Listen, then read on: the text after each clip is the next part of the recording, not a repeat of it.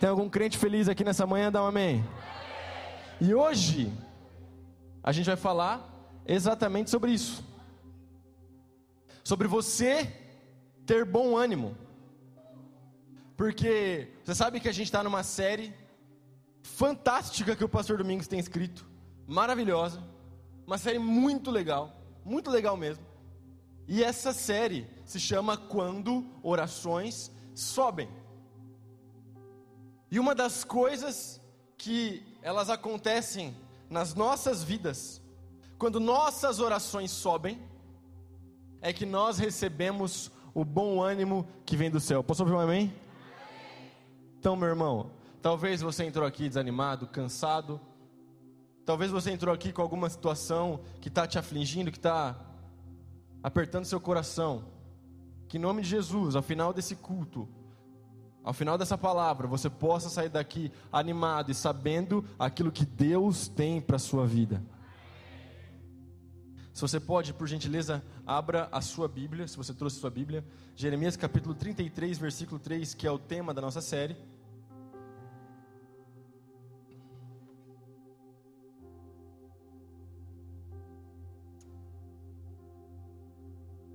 Clame a mim e eu responderei, e direi a você coisas grandiosas e insondáveis, que você não conhece. Dá um amém.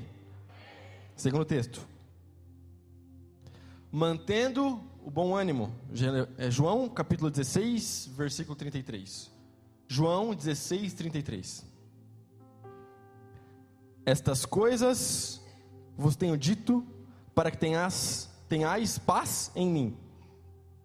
No mundo tereis aflições, mas tem de bom ânimo, eu venci o mundo, diz o Senhor Jesus. Feche os seus olhos no seu lugar.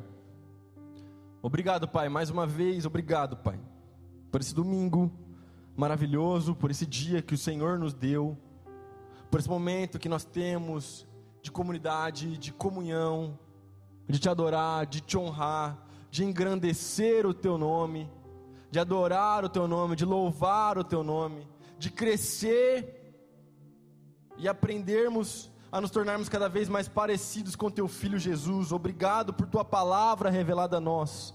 Obrigado pelo sacrifício de Jesus que um dia nos alcançou.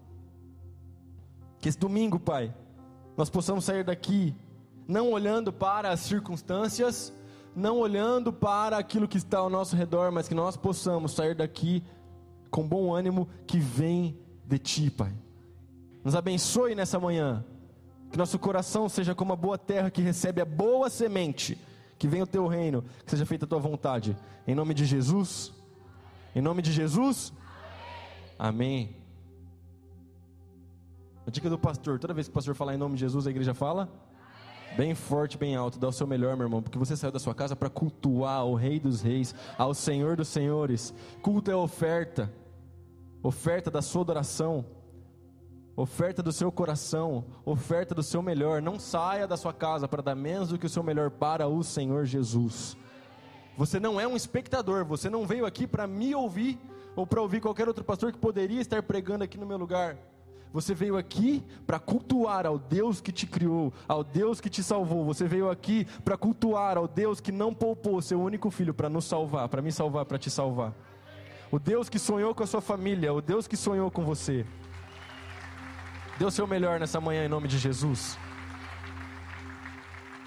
Nossa audiência hoje está muito especial porque fazia muito tempo que eu não pregava com a minha esposa me ouvindo pessoalmente. Ela está aqui hoje, Dona Jamila, te amo. E hoje ela trouxe o nosso filho, o Tito está aqui, é a segunda vez dele na igreja. E a minha sogra está aqui também. Obrigado, sogra. Que Deus te abençoe. Também te amo, sogra. É isso aí. Eu sou apaixonado pela sogra da minha esposa. Brincadeira, mais ou menos. Olha só. Tenha bom ânimo. Permanecer animado. Permanecer focado. Mesmo quando as circunstâncias não são favoráveis. Como? Como a gente faz isso? Como eu permaneço Davi, a vida bate demais. Davi, você não sabe o que eu estou passando. Você não sabe o que eu estou passando na minha casa. Meu irmão, todo mundo, em algum dia, em algum nível, passa por tempestade. Ontem mesmo, a nossa cidade passou por uma tempestade. Danos aconteceram. E eu não estou aqui para diminuir os danos que aconteceram na cidade. Talvez alguém da nossa igreja sofreu danos. Se isso aconteceu com você, nos procura no final do culto. Mas eu estou aqui como profeta de Deus para falar para você que o vento forte não dura para sempre. A tempestade ela vem, ela sopra forte, ela derruba árvore, ela derruba muro, ela arranca telhado, mas ela passa. Então talvez você chegou aqui nessa manhã e você está passando por uma tempestade. Mas deixa eu te falar uma coisa: a tempestade irá passar, tenha bom ânimo. Tenha bom ânimo. Porque quando os discípulos eles estavam apavorados, o Senhor Jesus Cristo dormia no fundo do barco. Perceba o contraste. Alguém dorme no fundo do barco, enquanto os discípulos temem que vão morrer. Por quê? Porque Jesus sabia quem ele era, sabia o poder que ele tinha e sabia que aquela tempestade não iria parar a missão.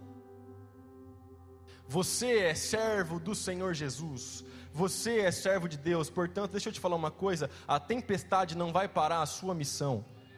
A tempestade não vai parar o seu propósito. Tenha bom ânimo. Levanta a cabeça, olha para o alvo. Então, primeira coisa, como que eu faço para ter bom ânimo? Como que eu faço? Leia a Bíblia. Leia a palavra de Deus. Porque às vezes as pessoas falam para nós, Pastor Ricardo, Pastor David, eu estou desanimado. Minha oração parece que não passa do teto. Estou falando e parece que Deus não está me ouvindo. Parece que Deus não quer me responder. Mas você tem lido a sua Bíblia? Você tem orado, você tem buscado, você tem praticado os princípios da palavra? Que meu irmão, como a gente já falou aqui nesse púlpito, não existe silêncio de Deus se a sua Bíblia estiver aberta. Eu vou repetir: não existe silêncio de Deus se a sua Bíblia estiver aberta.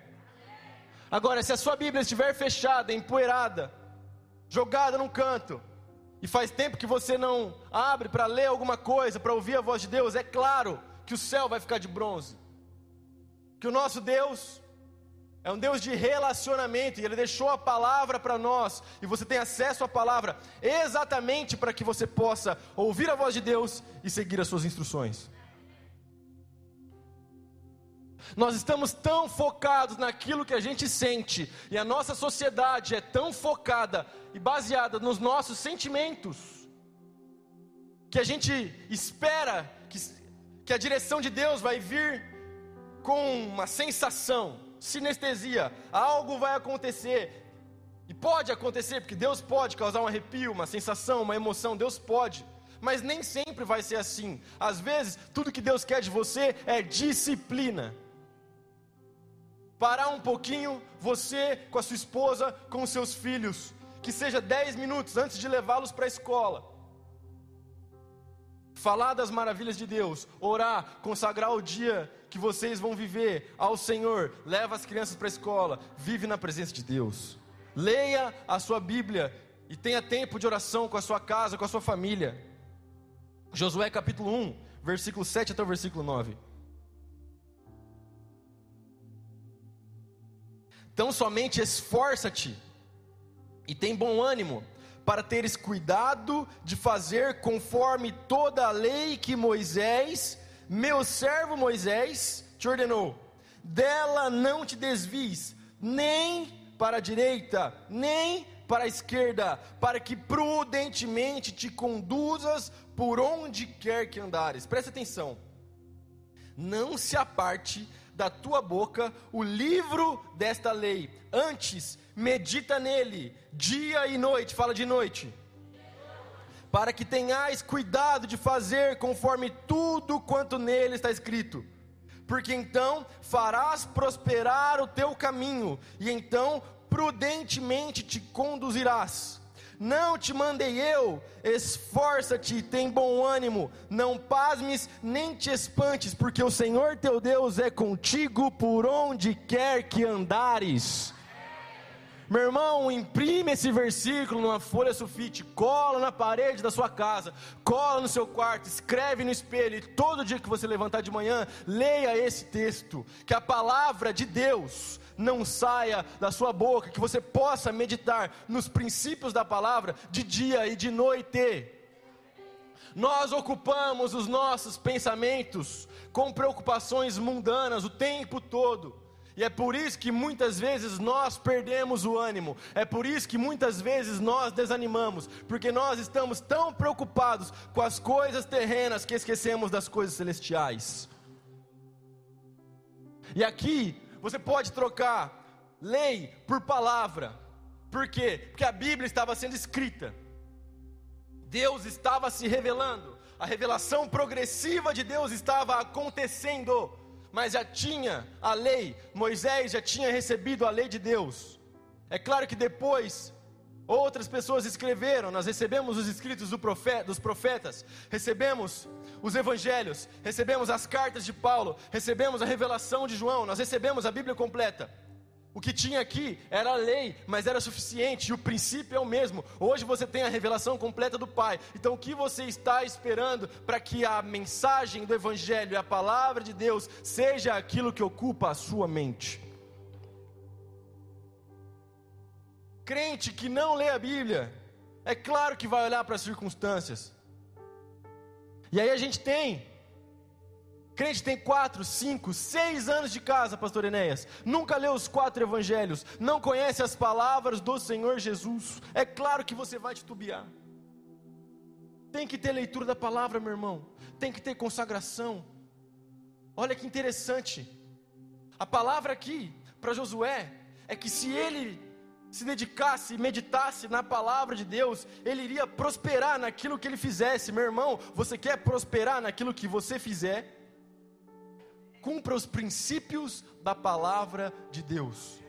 Entenda a prosperidade não somente por recursos financeiros, não somente por dinheiro. Aqui nessa igreja nós não pregamos a teologia da prosperidade, nós pregamos a palavra de Deus. Esse versículo aqui eu não estou tirando ele do contexto. Ele é o que ele é. Você será próspero na sua família, no seu casamento, nos seus relacionamentos, no seu, no seu relacionamento com seu pai, no seu relacionamento com seus filhos, quando você praticar os princípios da palavra. Outro princípio para que você mantenha o bom ânimo. Lembre-se de que o nosso redentor está vivo. Jó capítulo 19, versículo 25. Jó, capítulo 19, versículo 25. Aqui é Jó falando: Porque eu sei que o meu redentor vive e por fim se levantará sobre a terra. E Jó, ele, ele profetiza isso aqui muito antes da vinda do Cristo. Na verdade, quando você vai estudar a composição da palavra de Deus, você vai perceber que Jó é um dos livros mais antigos é um dos livros mais antigos. Mas inspirado por Deus, inspirado pelo Espírito de Deus, ele fala: Eu sei que o meu redentor vive. Você sabe que o Jó estava passando por um bocado. Você sabe que o Jó estava passando por várias situações. Deixa eu te falar uma coisa.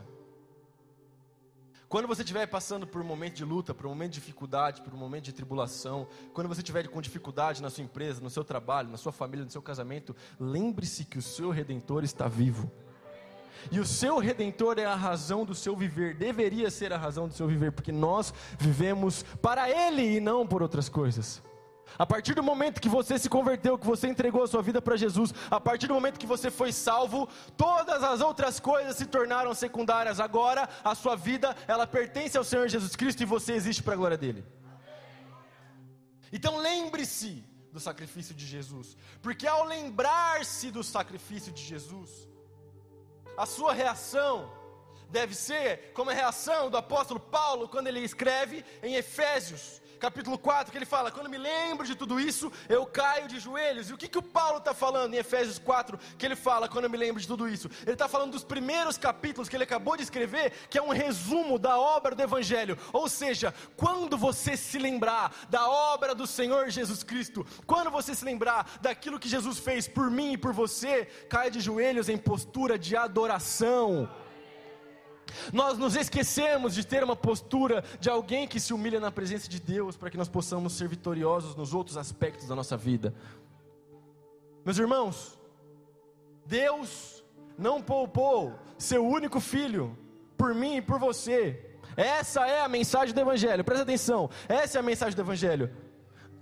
Nós estávamos devendo para Deus por causa dos nossos pecados, e todo mundo tem pecado, ninguém pode julgar ninguém. Todos pecaram e destituídos estão da glória de Deus. Essa é a mensagem do Evangelho. Mas Deus, em Sua infinita misericórdia, não poupou o seu único filho para que a graça, para que o perdão nos alcançasse. E hoje nós temos esperança de vida eterna. Por quê? Porque Jesus morreu a nossa morte. A Bíblia diz que o Senhor Deus o esmagou, a ira de Deus esmagou o seu próprio filho para pagar pelos meus pecados, pelos seus pecados. Mas Jesus ressuscitou. Ele venceu a morte no terceiro dia. Ele venceu a morte, ele saiu caminhando do túmulo. Por mim e por você. Por mim e por você. Portanto, meu irmão, ao se lembrar da mensagem do Evangelho, lembre-se: o meu redentor vive. Nenhuma circunstância me abala, porque as coisas desse mundo são passageiras, mas o meu redentor é eterno. O meu redentor é eterno. Nós, nós, nós perdemos o nosso tempo com coisas que passam, quando nós devemos olhar para o Senhor Jesus. E aí, sai da igreja, porque não olha para Jesus. Sai da célula, porque não olha para Jesus. Ah, mas o meu líder de célula falou isso de mim. Ah, mas o meu supervisor falou isso de mim. Ah, mas tal pessoa me julgou, tal pessoa falou isso. E daí, as pessoas não são aquele que morreu por você e ressuscitou. Você não vem para a igreja ter comunhão, tomar ceia com seus irmãos por causa do seu líder de célula, por causa do seu pastor de região. Você vem para cá por causa que o seu redentor está vivo.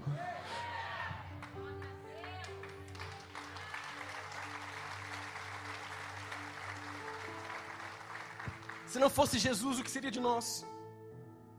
Se não fosse Jesus, o que a gente faria com a nossa vida, com a nossa existência? Onde você estaria aqui agora, meu irmão, se não fosse Jesus? Que seria da sua casa, o que seria da minha casa, o que seria do nosso casamento se não fosse o Senhor Jesus, se não fosse o nosso redentor que está vivo e reinará para sempre. Um dia ele voltará para buscar a sua igreja. Outro princípio para que você mantenha o bom ânimo: relembre diariamente a palavra de encojar, en,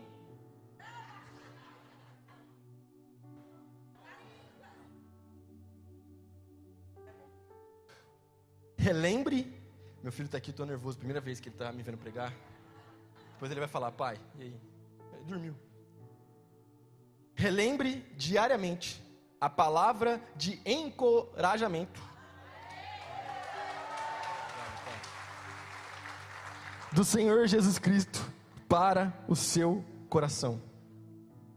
Aqui, Primeiro, a palavra de Deus nos diz que nós devemos trazer à memória aquilo que nos traz esperança. Posso ouvir um amém?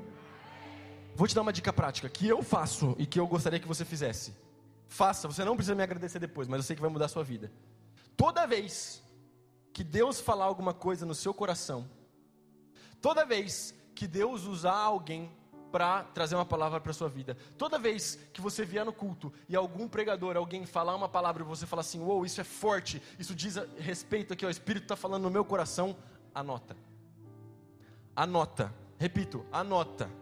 Pode ser no caderno, pode ser, eu anoto no, na nuvem, porque se eu trocar de aparelho eu continuo tendo acesso de qualquer lugar. Mas anota, onde você quiser, só anota. Sabe por quê? Porque no dia mal você vai lá nesse bloco de notas. No dia mal, você vai lá nesse bloco de notas, aí você vai lembrar daquilo que Deus já falou na sua vida.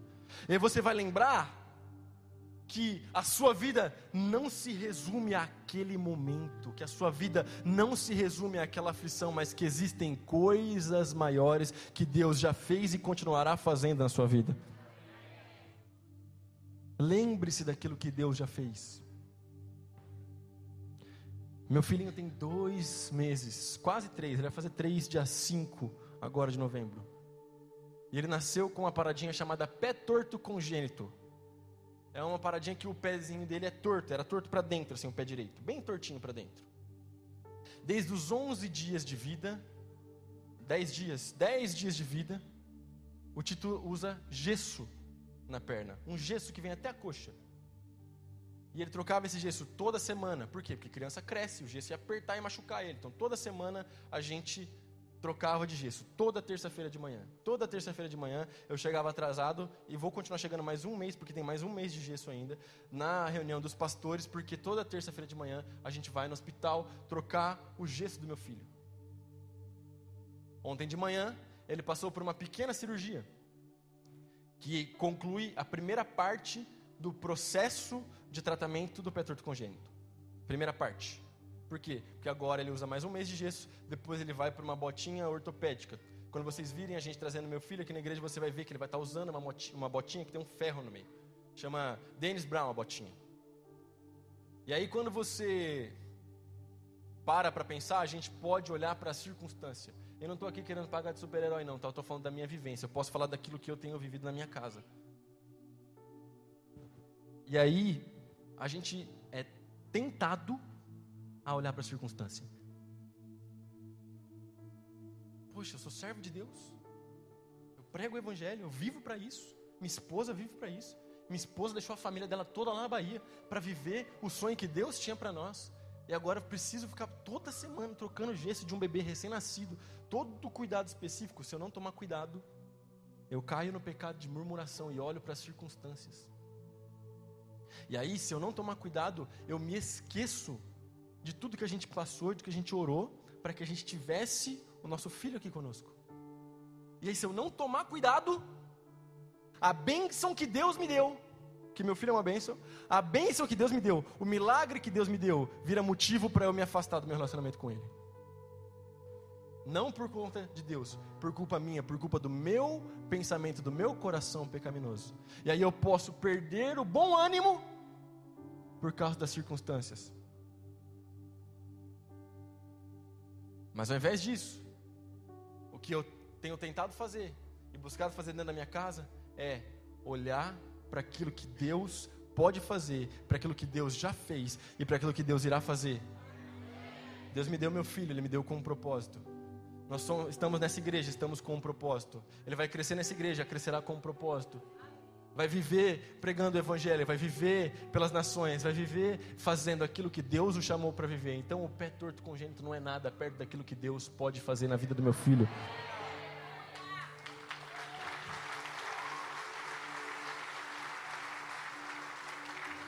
Eu não sei, talvez você está passando por uma situação muito mais séria.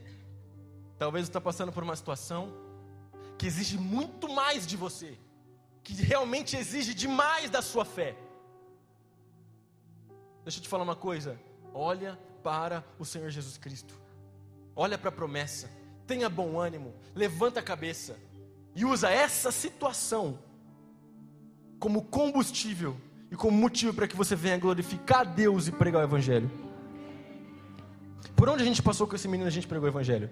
No consultório médico, a gente pregou o Evangelho. Na troca de gesso, a gente pregou o Evangelho.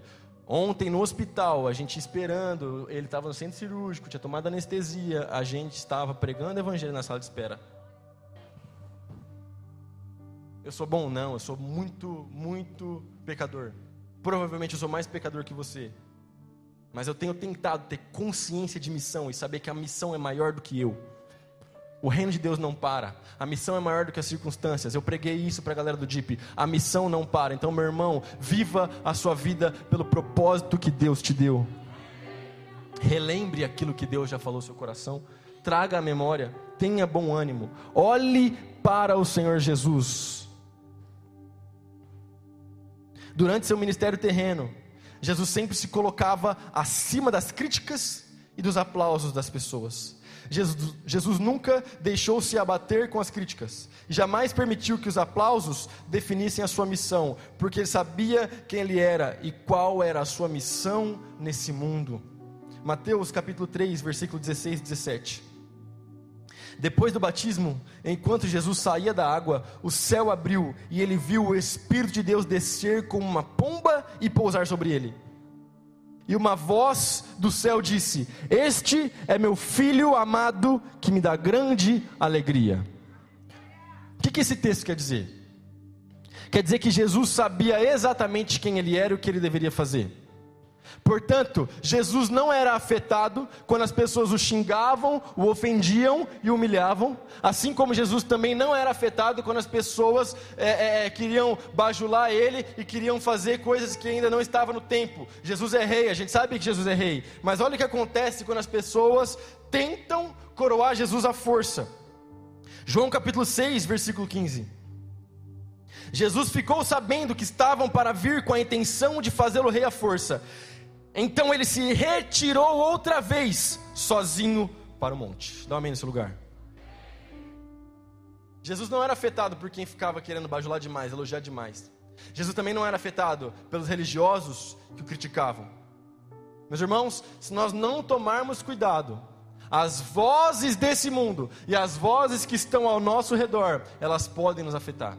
E aí eu gosto de um, de um pensamento de um cara chamado Clóvis de Barros, que ele fala uma parada que é incrível. Ele fala assim: ó, os circuitos de consagração social serão tanto mais eficazes quanto maior a distância do objeto consagrado. Nossa, Davi, como assim? Muito simples. Pensa comigo aqui. Quem aqui sabe fazer macarrão com carne moída? Levanta a mão. Abaixa a mão. Glória a Deus. O seu macarrão com carne moída pode ficar delicioso ou ele pode ficar mais ou menos. Às vezes o dia não está legal, às vezes não tem aquele ingrediente que você queria. Às vezes não deu para comprar aquela carne maneira, a fila na açougue estava lotada, pegou da bandejinha mesmo, e aí não ficou do jeito que você queria. Nesse dia que a carne não ficou do jeito que você queria, que o macarrão não ficou maneiro, talvez sua família vai comer e vai falar assim: Nossa mãe, tá uma delícia. Nossa pai, isso aqui é o melhor macarrão que eu já comi na minha vida. Mas por quê? Porque eles estão com medo de te desagradar e falar que estava mais ou menos. Então eles vão elogiar, mesmo que esse elogio não seja verdadeiro. Afinal de contas, é alguém muito próximo a você que não quer te machucar. Agora, se você fizer esse macarrão, mesmo macarrão, na sua célula, e vem um visitante que você nunca viu na vida, ele aparece na célula, ele come três pratadas de macarrão e fala: Esse é o melhor macarrão que eu já comi na minha vida. Qual elogio é mais fácil de acreditar? O do visitante ou o do parente? O do visitante. Por quê? Por causa do distanciamento. Ele não está afim de te bajular ou de te. Entendeu? Ele só quer falar a verdade, provavelmente. Claro que isso é uma especulação. Os circuitos de consagração social serão tanto mais eficazes quanto maior a distância do objeto consagrado. O que, que isso significa? De quem vem o elogio mais mentiroso? De quem está mais perto? Quem está mais perto de mim mesmo? Eu. Se eu mesmo não tomar cuidado, o orgulho alimenta o meu coração, o orgulho alimenta o seu coração, e a gente começa a acreditar. Quem é muito afetado por elogio também será muito afetado pelas críticas. Presta atenção, meus irmãos. A sua identidade, quem você é, não é definido pelos elogios ou pelas críticas. Quem você é é definido pelas palavras que Deus diz a seu respeito. Então, meus irmãos, pensa nisso e alimenta o seu coração com as palavras que vêm de Deus, para que você não caia em engano, para que você não caia no erro, para que você não caia no orgulho, para que você também não caia no pecado de se diminuir, porque as pessoas te criticaram, falaram que você não consegue, falaram que você não pode, quando a Bíblia diz que você pode.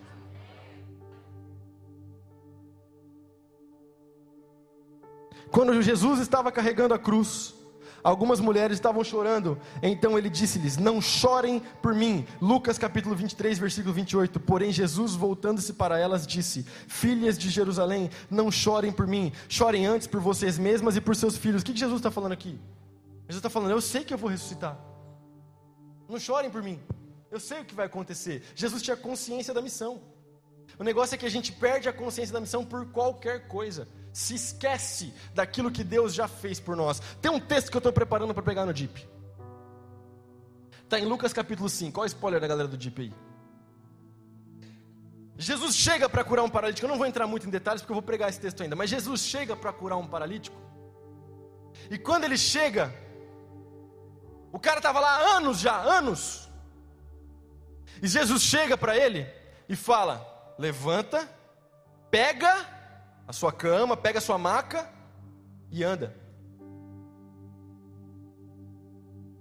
Jesus poderia ter falado só levanta e anda, e o cara ia levantar e andar. O cara estava lá mais de 30 anos. Provavelmente a imagem que vem na minha cabeça é que aquela cama estava suja, talvez tinha mau cheiro. Mas Jesus manda ele levantar, pegar o negócio e sair. Sabe por quê? Porque Jesus queria que ele se lembrasse daquele lugar de onde ele saiu, para ele nunca mais voltar para aquela posição. Às vezes, meus irmãos, nós precisamos nos lembrar das coisas que Deus já fez e do lugar de onde Deus nos tirou para a gente não voltar para lá. Porque a Bíblia diz que quem muito foi perdoado, muito ama. Então, quando você sabe o tamanho do pecado que você tinha e o tamanho do perdão que te alcançou, você jamais volta para lá. Só que aí, quando a gente vem para a igreja, a gente começa a liderar a célula, começa a supervisionar, começa a fazer as coisas, aí eu, eu sou bom. Aí eu, entendeu? Aí eu sou mais santo do que as outras pessoas. Eu começo a acreditar naquilo que estão falando sobre mim ao meu redor. Meu irmão, pega e anda e lembra do lugar de onde Jesus te tirou. Assim o orgulho não vai descer para o seu coração. Dá um amém no seu lugar. Tenha bom ânimo, mesmo em meio às tempestades da vida. O apóstolo Paulo, no meio de uma terrível tempestade, encorajava e dizia a todos: tenham bom ânimo. Atos 27, versículo 20 até o 26.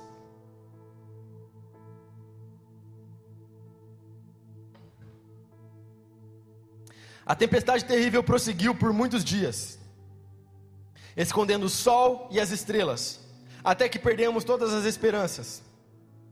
Fazia tempo que ninguém comia.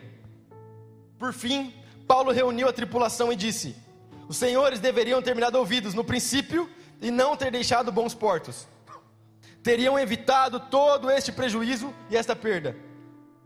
Mas tenham bom ânimo. O navio afundará, mas nenhum de vocês perderá a vida. Pois ontem à noite, um anjo do Deus a quem pertence e sirvo se pôs ao meu lado e disse: Não tenha medo, Paulo, é preciso que você compareça diante de César, e Deus, em sua bondade, concedeu proteção a todos que navegam com você. Portanto, tenham bom ânimo, creio em Deus, tudo ocorrerá exatamente como ele disse. É necessário, porém, que sejamos impulsionados para uma ilha. Dá um amém no seu lugar o Paulo aqui. Então, ele está no navio e uma tempestade vem sobre o navio. E o navio vai afundar. Mas vem um anjo e fala para o Paulo: Olha só, Paulo, o navio vai afundar, vocês vão perder a carga, mas ninguém vai morrer. Porque você precisa cumprir com a sua missão. Então a missão não pode parar. O navio afunda, mas você vai seguir. Mas veja bem, por causa da fidelidade e por causa da obediência de Paulo. Não só o Paulo é salvo, como aqueles que estavam no navio. Dá um amém no seu lugar. Vou fazer um paralelo aqui. Jonas estava num navio, vem uma tempestade, o navio vai afundar.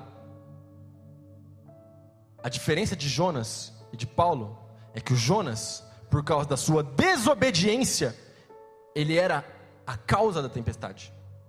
O Paulo, por causa da sua obediência, ele era a solução para a tempestade. Meu irmão, nessa manhã, Deus está te convidando e está te perguntando: a sua postura será mais parecida com a postura de Paulo ou com a postura de Jonas? O Jonas levava o problema para aquelas pessoas que não tinham nada a ver. O Paulo solucionava o problema por causa da sua obediência. O milagre aconteceu por causa que Paulo era temente a Deus. Um anjo vem, o anjo fala com ele, o anjo entrega a mensagem. Meus irmãos, você tem que ser boca de Deus no ambiente que Deus te colocou. Você tem que ser boca de Deus no ambiente que Deus te colocou, e a sua obediência, a sua fidelidade tem que contagiar, contaminar, atingir aqueles que estão ao seu redor. Como assim, Davi? Muito simples.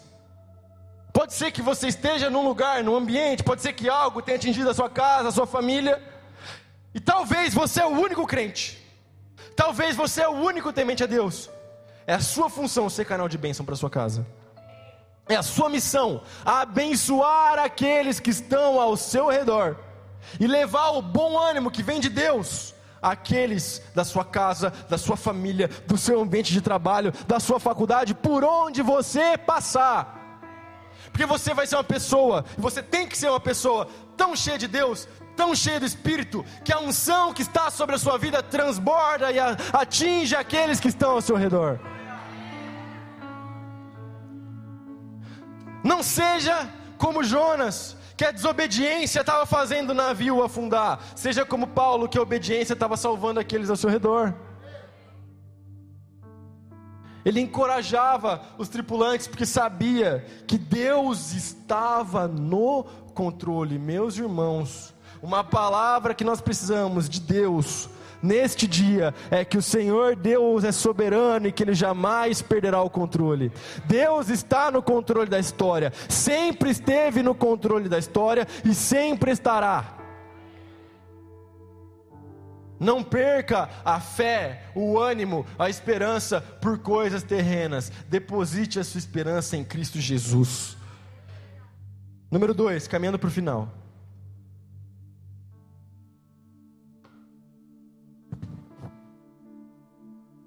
Tenha bom ânimo. Todas as promessas de Deus se cumprirão. Gênesis capítulo 12, versículo 1 a 3. Existem promessas de Deus, meus irmãos, que você pode desfrutar delas hoje.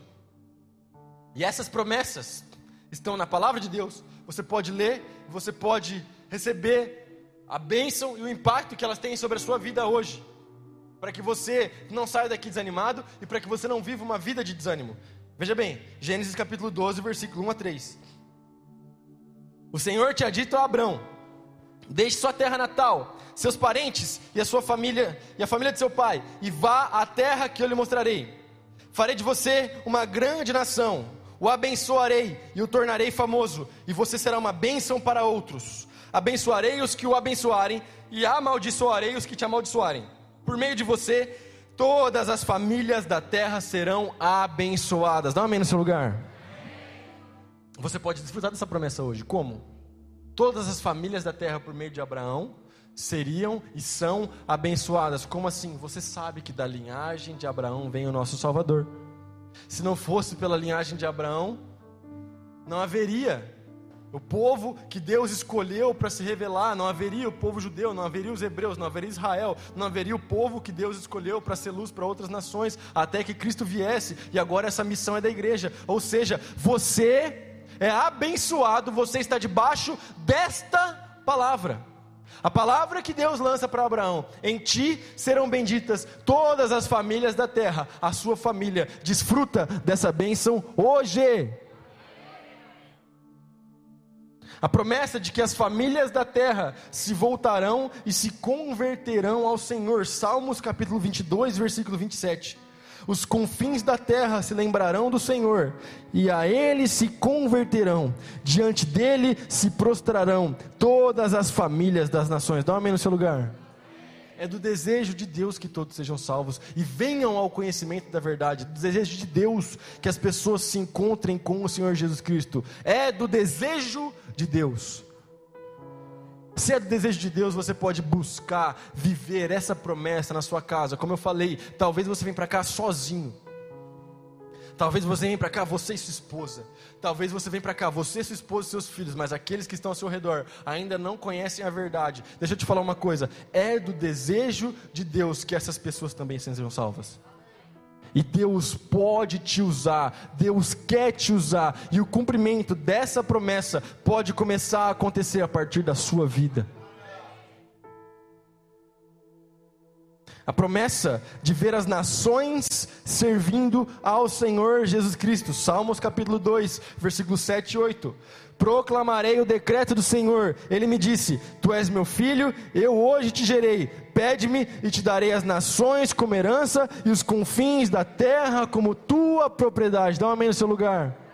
Existem promessas de Deus, meus irmãos, que o Evangelho, que o amor a Jesus e que a graça iria alcançar as nações. E a gente sabe que um dos motivos pelo qual o Senhor Jesus Cristo ainda não voltou é porque Ele está estendendo a sua misericórdia e a sua graça para que o maior número de pessoas possível venha a ser salvo. E essa promessa de ver as pessoas, as nações, outros países, outros povos, outras línguas, ela passa pela igreja. É por isso que nós somos uma igreja missionária. É por isso que você é parte de missões. Quando você contribui aqui nessa igreja, os nossos recursos também vão para missões que acontecem em outras cidades, inclusive em outros países, porque nós queremos ver o mundo inteiro aos pés do Senhor Jesus. Galera do louvor, pode subir que eu estou acabando.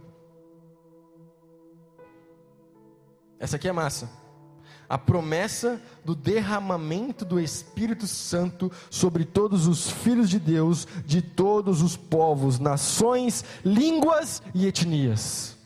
Joel capítulo 2, versículo 28. E acontecerá depois disso que derramarei o meu espírito sobre toda a humanidade. Os filhos e as filhas de vocês profetizarão, os seus velhos sonharão e seus jovens terão visões. Dá um amém no seu lugar. Eu concluo com esse texto. Eu concluo com esse texto. Aqui essa promessa de Joel, ela começa a se cumprir em Atos 2.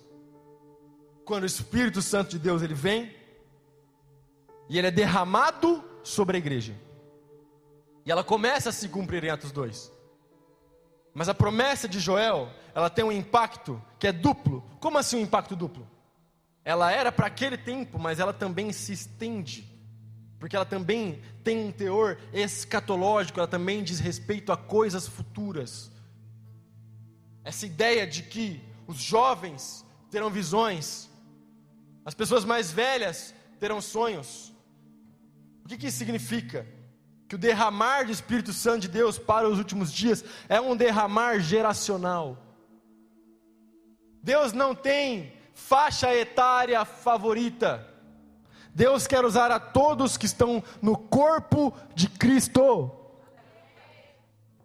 E o Espírito Santo de Deus desce de uma forma maravilhosa, poderosa, para que nós venhamos a cumprir com aquilo que está escrito na palavra. E o mais interessante é que esse derramar, e esse texto de Joel, ele nos diz também respeito a uma, a uma conversão em massa, a um movimento de avivamento que aconteceria, que seria é, é, como se fosse algo que antecede a vinda de Cristo. Eu não sei te dizer quando Jesus Cristo vai voltar, porque só Deus sabe. Qualquer pessoa aí na internet que fica fazendo conta e falando, Jesus vai voltar hoje, amanhã, ano que vem, é, não sabe. Fuja de gente que fica marcando a data da volta de Jesus, porque isso não é bíblico. A Bíblia nos diz que só o Pai sabe. Se só o Pai sabe, só Ele sabe. O que a igreja faz é ler os sinais e ficar atento com aquilo que Deus está fazendo ao nosso redor. Eu não sei te dizer quando Jesus irá voltar. O que eu sei te dizer é que é mais rápido do que há cinco minutos atrás. E o que eu sei te dizer é que a gente vive na iminência da volta de Cristo, ou seja, nós devemos buscar e viver a plenitude desse texto que nós acabamos de ler. Nós devemos buscar um derramar do Espírito, um derramar dos dons do Espírito, para que a igreja, para que você, para que a sua casa, para que a sua família, para que nós sejamos revestidos de autoridade para a pregação do Evangelho para que haja uma transformação de mentalidade, para que haja uma transformação de cosmovisão, para que nós venhamos a enxergar a vida, o mundo, a realidade com as lentes da palavra de Deus, para que assim nós venhamos a manifestar a boa, perfeita e agradável vontade de Deus através da igreja. E todas essas promessas, meus irmãos, elas devem encher seu coração de ânimo, elas devem encher seu coração de alegria elas devem te fazer viver animado, porque a fé cristã não é simplesmente um ato religioso de você sair da sua casa, sentar aqui, assistir o culto e ir embora. É muito mais do que isso. Você é parte de algo gigantesco, poderoso, sobrenatural, de algo que transcende a minha existência e a sua existência. Você é parte do reino de Deus.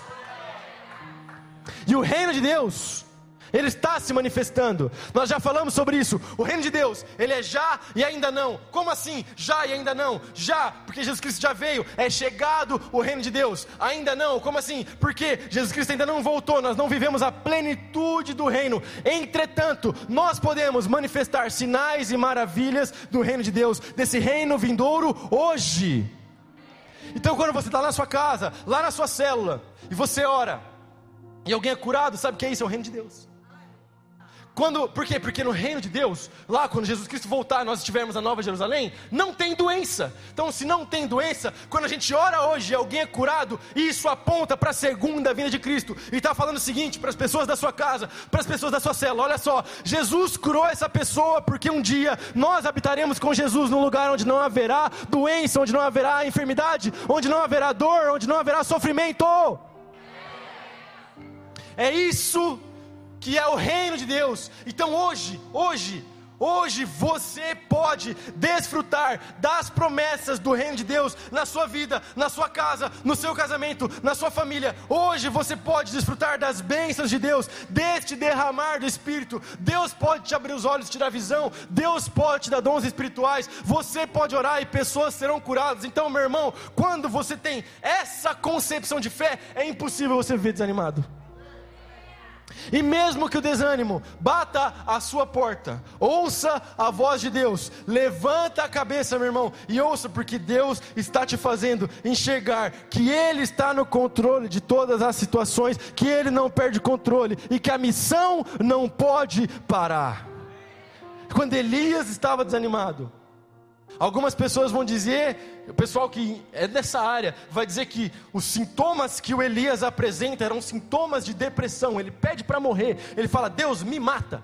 Ele tinha acabado de derrotar os profetas de Baal, mas ele pede: Deus, me mata. Deus alimenta ele de forma sobrenatural, faz ele marchar até o monte.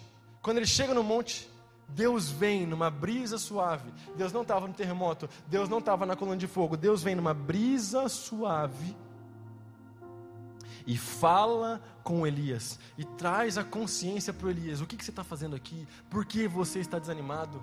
Você não está sozinho nessa caminhada, você não está sozinho nessa jornada. Existem outros que não se curvaram a Baal, existem outros que não se curvaram à maldade, existem outros que seguem com a missão. Levanta e vai fazer o que eu te chamei para fazer. Deus está te chamando hoje. E a brisa de Deus está soprando. E você que chegou aqui com o coração desanimado, Deus está falando: levanta a cabeça, a missão não pode parar. Tenha bom ânimo, Jesus já venceu o mundo. Tenha bom ânimo, olhe para o sacrifício de Jesus na cruz. Fique em pé no seu lugar.